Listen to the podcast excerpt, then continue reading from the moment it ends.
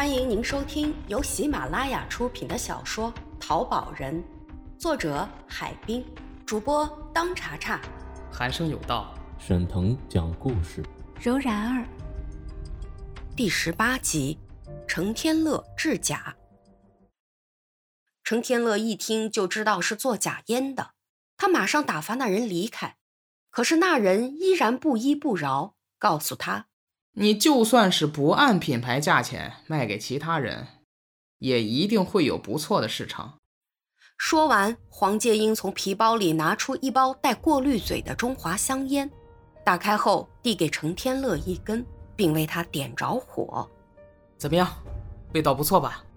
程天乐明知道他说的那些烟都是假烟，看看烟盒包装，再吸了两口，觉得没什么不同的感觉。经过考虑。他觉得还是值得一赌。从那天起，按照黄介英的安排和约定好的价格，程天乐需要货的时候，就将货款打到黄介英的账上。黄介英在哪里制造，他也不知道。反正需要进货的时候，他打个电话，很快就会有人把烟送来。程天乐按照自己的销售网络，将香烟售卖到烟民和其他客户的手中。两年中。程天乐从黄介英手中拿了十多次货，贩卖的假烟竟达到二十多吨。再说那只宣德炉，程天乐并不知道孙长明抵押给他的那只宣德炉，实际上是老婆用不正当的手段得到的。程天乐的老婆家住宝鸡农村，一次他回娘家，娘家一个叔伯大哥很诡秘地跟他说：“咱们邻村有个做假酒的作坊。”你家不是开个烟酒店吗？要不要从他那里拿些货去卖？可便宜了，什么名牌酒他都会做。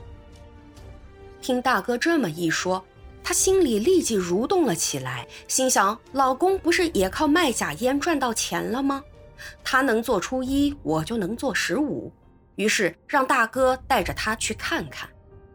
看到假酒作坊，果然什么酒都有。他便跟那家主人达成了协议，需要时来封电报，用暗语告诉他，他这边就送货去西安。看到老婆不知从哪里弄来这么多名酒，程天乐百般的讨好老婆，终于掏出了他的实话。他告诉老公，没想到这假酒生意这么好做，利润还这么高。程天乐问他他是怎么做的，他告诉程天乐。他那天在邻村的那家作坊看到需要什么牌子的假酒，就买同品牌系列的低端酒，接着用地下印刷厂印刷的包装盒、包装箱，还有铆钉、防伪码等包装材料做伪，然后手工把低端酒用漏斗灌进买进来的高端酒的瓶子里。假冒高档酒是把高档酒的酒盖撬开，然后往酒瓶里掺半瓶便宜的白酒。目的是不让酒太假，让人看出。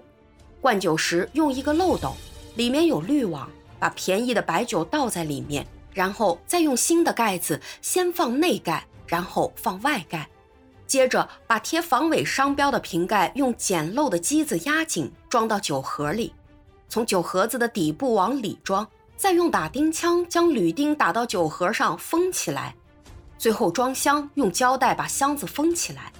不同品牌的酒胶带也不一样，胶带上有酒厂的名称。当然，这些东西也都是假的。程天乐暗想：这真是不是一家人不进一家门啊！张青嫁给孙二娘了。春风得意马蹄疾，经过一段时间售卖假货，程天乐两口子沉浸在数钱的幸福之中。这天晚上。两口子一高兴，趁孩子们睡着了，老公炒了俩菜，老婆拿了一瓶酒，并特别声明：“这是真酒。”两人推杯换盏，憧憬着美好的未来，不仅喝了个小醉。天亮时分，两人在睡梦中被一阵急促的敲门声惊醒，打开门一看，门口站着两名警察和一群看热闹的人。警察告知两口子：“你们卖假酒，害人住院了。根据受害人举报，请你们到派出所走一趟。上午，工商局、烟草局来人查封了烟酒店，并把烟酒拿去做了检验。不用说，很快得出结论：假烟假酒。根据相关法律规定，烟酒店被查封取缔。好在程天乐两口子及时检举了制售假烟假酒的卖家，得到了从宽处理。但是经济上的罚款也使他俩倾家荡产，钱花完了，还欠食品店的货款。无奈之中，程天乐想起了孙长明抵押给他的那只宣德炉，于是好说歹说，用这只宣德炉充了欠款，才算了结。既然宣德炉再次转手，信哥自然要找到他的新主。却听说食品店的老板曾高兴带着程天乐用以抵账的宣德炉兴高采烈的回家，进了门就高兴的大叫：“老婆，你看，你看我带回了什么宝贝？”老婆王巧儿正端着一盆水准备倒掉，听到他猛地一叫，吓得一屁股坐在了地上，身上浇了个净透。半天爬不起来，等到曾高兴扶起他时，他却又挪不动腿，赶紧送到医院。一检查，原来摔了个盆骨骨折。王巧儿因为这只宣德炉受了伤，因此记恨起这只宣德炉。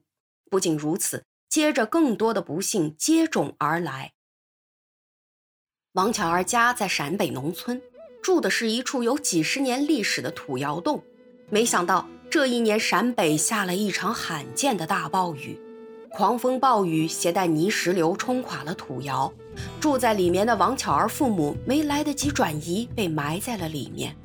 万幸的是，跟他们住在一起的大哥那天恰巧有事外出了，侥幸捡回一条命。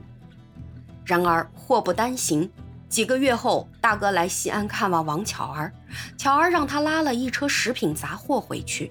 说算是补偿他的辛苦费用，没想到大哥开的小柴油机车半路翻了车，人虽平安无事，但是一车货却都变成了破纸皮和玻璃渣子。遇到这种情况，王巧儿不得不再次破费出钱帮助大哥解决困难。这样一件事情，让曾高兴一家多次补贴花费了不少，加上这一年物价不稳定。两口子经营不善带来的一系列问题，到了年底一结算，辛辛苦苦忙了一年，食品店反倒是亏损了。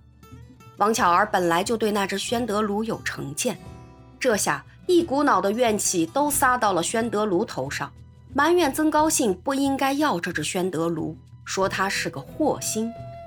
不想这正合了另一个人的意。这个人就是住在一条街上的石大爷。石大爷那年八十有余，是个金石收藏爱好者。几十年里，他收藏的宣德炉就有十几只，品种有陶瓷的、铁的、铜的，形制有熏炉、香炉、手炉等等。他很早就知道孙长明有一只宣德炉，早就去于那只炉子。后来得知被孙长明抵了债了，石大爷心痛的捶胸顿足。尽管这样，石大爷还是不死心，一直在注意着这只炉子的下落。他知道宣德炉又转到曾高兴手里，一直想着怎样才能把它搞到手。这天，大爷到小食品店去打酱油，跟王巧儿聊天，得知店里亏损。王巧儿埋怨是曾高兴拿回了那只宣德炉。你看，自从他进了我们家的门，一进来我就弄了个骨折，接着我父母又双双归天，我大哥又翻了车，店子又亏损。你说是不是那只炉子弄来的晦气？他原来在成天乐家，他家不是也被弄个破产了吗？听到这话，石大爷嘴上不说，心里却暗暗高兴，心想这下有机会了。